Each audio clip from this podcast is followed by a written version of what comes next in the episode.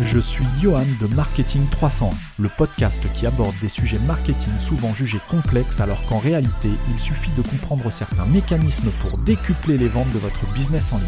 Après avoir créé une agence digitale en 2010 puis avoir racheté une société e-commerce en 2013, toutes deux toujours en activité, j'ai fait le choix de vous transmettre mes meilleures compétences à travers Marketing 301. Bonne écoute. Bonjour, aujourd'hui on va attaquer la deuxième partie des guidelines de Google. Donc aujourd'hui la, deuxième partie va traiter de l'article 2 et 3, donc le, deuxième et troisième chapitre des guidelines, euh, à savoir chapitre 2, les besoins des utilisateurs mobiles. Donc dans cette partie, Google explique à ses évaluateurs comment ils doivent, euh, de quelle manière, à, à quel niveau ils doivent avoir conscience de l'utilisation des mobiles qui est fait dans le cas de recherche. Avec son déploiement mobile first, donc c'est le concept qui consiste à donner la priorité euh, au crawl sur les sites version mobile, donc il faut absolument que votre site soit euh, soit responsive, tout ça c'est indispensable. Euh, à savoir qu'aujourd'hui le bot va crawler votre site en version mobile avant même de regarder sa version desktop, donc ordinateur. On va voir dans cette partie que la notion de recherche vocale est prépondérante et vraiment très importante euh, en ce qui concerne le référencement à venir de votre site. On va voir aussi que les évaluateurs vont traiter les requêtes et noter les pages et les sites web qu'ils vont étudier en fonction des paramètres régionaux, euh, à savoir en fonction de la localisation d'un utilisateur, l'intention de recherche ne sera pas la même. On distingue donc trois types d'interprétation. Une interprétation de type dominante. Euh, les interprétations dominantes, c'est par exemple pour une requête, euh, la requête Apple, quelqu'un qui formulerait la requête Apple. L'interprétation dominante, ça va être la marque euh, fondée par Steve Jobs, c'est-à-dire que la plupart des utilisateurs qui vont saisir cette requête vont rechercher des informations sur la marque Apple. Ensuite, on a l'interprétation commune, donc c'est l'interprétation euh, au premier degré euh, du, du, du, mot, donc c'était le sens primaire du mot qui est recherché. Donc là, dans notre cas, les personnes qui recherchent Apple veulent des informations sur les pommes ou euh, ont une recherche qui, qui, se rapproche du fruit. Et enfin, on a l'interprétation mineure. Donc ça, c'est toujours d'après les guidelines de Google. C'est ce que Google enseigne à ses évaluateurs. Hein. Donc c'est c'est vraiment intéressant de savoir comment il est comment il manage un petit peu pour nous derrière quand on va rédiger du contenu sur un site e-commerce ou une fiche produit, savoir vraiment comment interpréter, tourner, euh, quelle tournure on va donner à la rédaction, à la partie éditoriale de notre, de notre site. Donc l'interprétation mineure, ça va être par exemple une recherche qui est, qui est liée au prénom d'une personne ou d'une ville. Par exemple, il y a un exemple qui est donné dans, le, dans les guidelines de Google, euh, la ville Apple qui est, qui est dans l'Oklahoma aux États-Unis.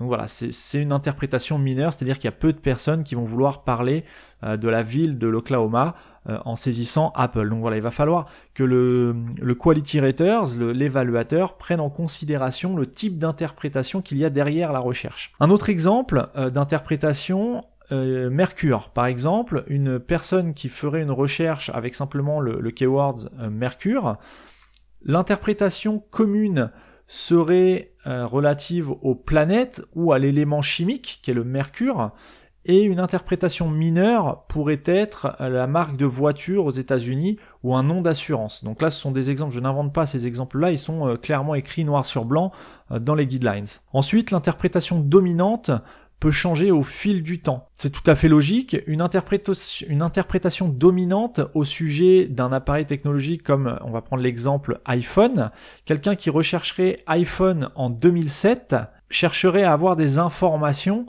sur l'iPhone 1, la première génération du téléphone, du smartphone. Alors qu'en 2018, quelqu'un qui, qui, fait une recherche sur iPhone, sur le mot-clé iPhone, va souhaiter avoir davantage d'informations sur les dernières versions, à savoir l'iPhone X, donc le, dixième, ou l'iPhone 8 éventuellement, mais probablement pas, euh, ou alors de façon anecdotique sur l'iPhone 1. Donc dans ce, dans, en, partant de ce concept-là, Google euh, incite les évaluateurs à vraiment interpréter le type de recherche et le type d'intention que l'utilisateur souhaite formuler à travers sa recherche. Ensuite, il, faut que, hum, il faut chercher à comprendre pour l'évaluateur, il doit chercher à comprendre vraiment, c'est un petit peu ce qu'on vient de voir, l'intention de l'utilisateur. C'est-à-dire qu'il y a quatre, cinq types de requêtes qui sont identifiés par Google et pour former les, les évaluateurs, à savoir les requêtes simples, les requêtes d'action, les requêtes de site web, donc là ce sont les traductions littérales, hein, les requêtes d'emplacement et les requêtes avec plusieurs intentions au sein de la même requête. Par exemple, une requête simple, ça va être une recherche sur la taille de Barack Obama, euh, la population à Paris, le code postal de Marseille, de pardon, de la ville de Marseille. Donc là, on a une requête qui est assez simple. La réponse à fournir, est assez simple, c'est une réponse euh, euh, noir sur blanc, c'est-à-dire le code postal de Marseille, il n'y a pas 36 possibilités, il y a un code postal. Donc voilà, la qualité du résultat dépendra de la qualité euh, bah de, la, requête. C'est-à-dire que si un site affiche le code postal de Marseille, c'est une c'est une page qualitative du point de vue du Quality Raters. Ensuite, les requêtes d'action, ça va être des requêtes qui suscitent une action, par exemple télécharger Candy Crush, calculer l'indice de masse corporelle, comment euh, effectuer telle chose. Voilà, là c'est une requête d'action qui derrière sous-entend qu'il y a une recherche intention utilisateur euh, et de rechercher à effectuer quelque chose, effectuer une action. Les requêtes de site web, ça va être une requête qui est plutôt liée à l'accès à une URL, alors que l'URL soit exacte ou non, comme un nom de marque, comme par exemple quelqu'un qui rechercherait YouTube sur Google, on sous-entend qu'il souhaite accéder au site youtube.com. Donc c'est ça, c'est ce qu'on appelle, euh, toujours d'après les guidelines, c'est ce que Google appelle les requêtes de site web. Donc à bien, euh, qui permet aux, aux, évaluateurs de bien différencier et de à bien reconnaître les intentions qui sont derrière les recherches. Ensuite, on a la requête d'emplacement. Donc là, ce sont des requêtes qui sont formulées pour trouver des points d'intérêt à proximité de la personne qui effectue la recherche, comme un restaurant ou une station-service par exemple. Et enfin, on a les requêtes avec plusieurs intentions, comme par exemple quelqu'un qui rechercherait le mot Harvard. Ça peut être euh, quelqu'un qui, souhaite rechercher des informations sur comment euh, entrer à Harvard ou des informations historiques euh, sur l'université. Ou alors, ça peut être aussi quelqu'un qui cherche également comment s'y rendre. Donc là, on a deux types de requêtes. On a une requête d'emplacement pour savoir comment s'y rendre, combien de temps, quel trajet effectuer, et on a une requête, euh, une requête assez simple qui demande des informations sur, euh, sur Harvard, tout simplement. En ce qui concerne les requêtes d'emplacement qu'on a vu juste avant, euh, donc pour trouver par exemple des points d'intérêt à proximité, un restaurant, une station-service, il faut savoir qu'aujourd'hui tous les smartphones sont géolocalisés et une requête peut être interprétée de façon différente. Par exemple, en fonction de la géolocalisation de l'utilisateur qui effectue la recherche, l'intention de l'internaute peut être soit d'accéder à un lieu, soit d'avoir des informations sur un produit. Un exemple de recherche, euh, est, euh, pourrait être quelle est l'adresse euh, de, alors je vais, je vais inventer, enfin non, je vais pas inventer puisque c'est l'exemple qui est donné dans les guidelines. Quelle est l'adresse, voilà la requête, quelle est l'adresse de Safran des Indes Ou alors, on pourrait effectuer une autre recherche qui serait que faut-il savoir à propos du safran des Indes? À savoir que la première requête concernerait l'adresse d'un restaurant qui s'appellerait Safran des Indes. Donc là, on est dans le cas d'une requête d'emplacement où l'utilisateur cherche à trouver le restaurant Safran des Indes à proximité. Donc pourquoi euh, il fait cette recherche sur son smartphone? Bah, Tout simplement pour géolocaliser le restaurant et pouvoir s'y rendre rapidement. Ou enfin quelqu'un qui veut simplement avoir des informations sur le safran, sur l'épice, là qui n'a strictement du coup rien à voir avec la recherche de l'adresse d'un restaurant. C'est là toute la difficulté pour l'évaluateur de distinguer ces deux types de recherche, à savoir est-ce que la personne cherche à se rendre au restaurant ou est-ce qu'elle cherche des informations sur euh, la culture du safran par exemple. Dans la partie 3, donc là voilà pour la partie 2, on vient de terminer, c'est un résumé assez rapide mais euh, voilà, il y avait beaucoup d'exemples qui n'ont pas lieu, euh, qui sont intéressants, mais qui n'ont pas lieu de euh, d'être développés ici. par contre, donc là, on vient de voir tous les besoins des utilisateurs mobiles d'un point de vue d'un quality raters. La partie 3 ne fera pas l'objet d'un épisode supplémentaire. à part entière dans cette série de deux épisodes sur les guidelines de Google, car est plutôt destiné à donner des exemples de notation aux évaluateurs, et donc ça a pas trop d'intérêt euh, de développer ça ici dans le podcast.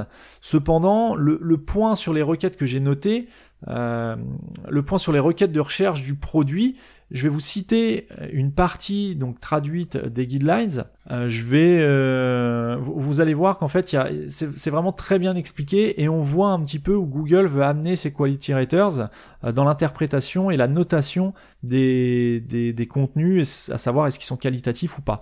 Donc je vous cite la citation. certaines requêtes concernant des produits tels que iPad test montrent clairement que l'internaute cherche à avoir des informations sur le produit les autres types de requêtes produits, tels que acheter iPad, montrent une intention d'achat très claire. Enfin, certaines requêtes de produits telles que iPad store.apple.com montrent une intention de navigation sur la boutique en ligne Apple. Pour autant, la plupart des requêtes de produits ne spécifient pas forcément un type d'intention. Gardez à l'esprit que de nombreux utilisateurs apprécient de pouvoir observer les produits pour lesquels ils ont formulé une recherche, un peu à la manière du lèche-vitrine dans la vraie vie. Il faut donc donner une évaluation élevée aux résultats qui permettent aux évaluateurs de trouver, de parcourir et de décider quoi acheter. Les utilisateurs ne prévoient pas toujours d'acheter des produits en ligne suite à une recherche. C'est généralement le cas par exemple des voitures. Même si le but final peut être d'acheter un produit, de nombreuses autres activités peuvent avoir lieu en premier lieu. Rechercher le produit, comme des avis, des spécifications techniques, comprendre les options disponibles, comme les marques, les modèles disponibles, les prix du produit, ou visualiser et envisager diverses options comme la navigation, etc. Important, les évaluations EAT. Pour rappel, expertise autorité autorité, fiabilité pour les résultats de produits nécessitent des soins et une attention supplémentaire. Les résultats de requêtes de produits sont souvent des pages YMYELF pour Your Money, Your Life. Les utilisateurs ont besoin d'informations de haute qualité provenant de sources faisant autorité lorsqu'ils recherchent des produits, en particulier lorsque les produits coûtent cher ou représentent un investissement important ou un événement important dans leur vie comme l'achat d'une voiture, d'une machine à laver, d'un ordinateur, d'un cadeau de mariage ou d'un appareil de fitness. Lors de l'achat de produits, les utilisateurs ont besoin de sites fiables, c'est-à-dire bonne réputation, assistance client qualitative, etc. Les résultats des requêtes de produits peuvent être importants pour votre argent et votre vie. Entre parenthèses, YMYL pour Your Money, Your Life. Voilà, donc là c'est une citation de ce qu'on trouve dans les guidelines. Donc il y a vraiment un point qui est fait, un point d'honneur qui est mis sur les requêtes de recherche produits. Donc là, ça vous concerne directement puisque la plupart de l'audience de Marketing 301 est concernée par les business en ligne, à savoir le e-commerce entre autres. Donc là, Google euh, indique clairement à ses quality raters de porter une attention particulière à l'évaluation des sites de vente en ligne. Donc ça, ça vient conforter ce que je vous disais dans l'épisode précédent et ce que je vous répète depuis le début de, du podcast Marketing 301, c'est-à-dire qu'il faut vraiment délivrer du contenu de qualité avec des informations techniques vraiment le plus poussées possible. Alors oui, c'est fastidieux, oui, c'est long, mais encore une fois, il y a des solutions. Il faut vraiment porter attention à vos produits. C'est vraiment la matière première de votre, de votre business, quoi. C'est vraiment le cœur de votre activité. Pour conclure, donc cette partie des guidelines nous montre l'attention que porte de plus en plus Google aux évolutions de comportement de ses utilisateurs. Euh, notamment, la recherche vocale va inexorablement devenir un vecteur important d'acquisition de trafic dans les années à venir. Ça, on l'a bien vu euh, au travers de tout, le résumé que, je viens de vous faire. On peut aussi imaginer que le progrès euh, de l'intelligence artificielle n'aura aucun mal à remplacer petit à petit l'intervention humaine des évaluateurs pour délivrer une note la plus juste qui soit aux contenus qui sont présents sur Internet. Donc c'est important de délivrer des contenus qualitatifs et le plus détaillés possible pour faciliter le traitement et la pertinence de votre contenu par rapport à l'intention des utilisateurs qui formulent une requête. Plus vous aurez d'utilisateurs qui trouvent une réponse à leurs questions ou à leurs recherches sur votre site, plus Google va s'en apercevoir, notamment grâce au tracking de Google Analytics ou autre, et donc va améliorer votre site, puisqu'il faut savoir que la note qui est donnée à votre site, la note qualitative, on peut estimer aussi qu'il y a une note algorithmique. Bien évidemment, il n'y a pas uniquement une main humaine qui est chargée de noter tous les sites du web, c'est impossible. Donc on a forcément une interprétation algorithmique et sous certaines conditions, euh, dont je ne connais pas les particularités, ça, serait, ça serait un peu trop facile, personne ne connaît ces particularités. Sous certaines conditions, il y a des quality raters qui sont missionnés pour passer sur votre site et juger euh, juger de la qualité de vos contenus, euh, ou aussi, en fonction des requêtes qui sont saisies par les quality raters, ils regardent les 10 premiers résultats ou les X premiers résultats et ils vont noter la pertinence de ces résultats. Si votre site figure par exemple sur un top 10 pour une requête alors que le contenu qui est délivré après avoir cliqué sur votre lien n'est pas qualitatif ou ne répond pas vraiment à la requête qui a été saisie, il est fort probable que le Quality Raters vous mette une note plutôt faible, en tout cas pour votre contenu, ce qui dégradera logiquement votre positionnement au moins de la page, peut-être même du site, puisqu'on peut imaginer, euh, on peut très bien imaginer que la note qui est reportée sur une page, enfin qui est apposée à une page, est reportée dans un, pot commun au site, c'est-à-dire à, la, à, la, qualité globale de votre site. Donc il faut vraiment faire très attention au contenu. La traduction du document euh, que je viens de, que je viens de, euh, dont je viens de faire la synthèse dans cet épisode et le précédent est toujours en cours. Alors je sais pas encore si je le mettrai à disposition gratuitement parce que c'est vraiment un gros gros gros boulot. Euh, on est deux à travailler dessus pour la traduction.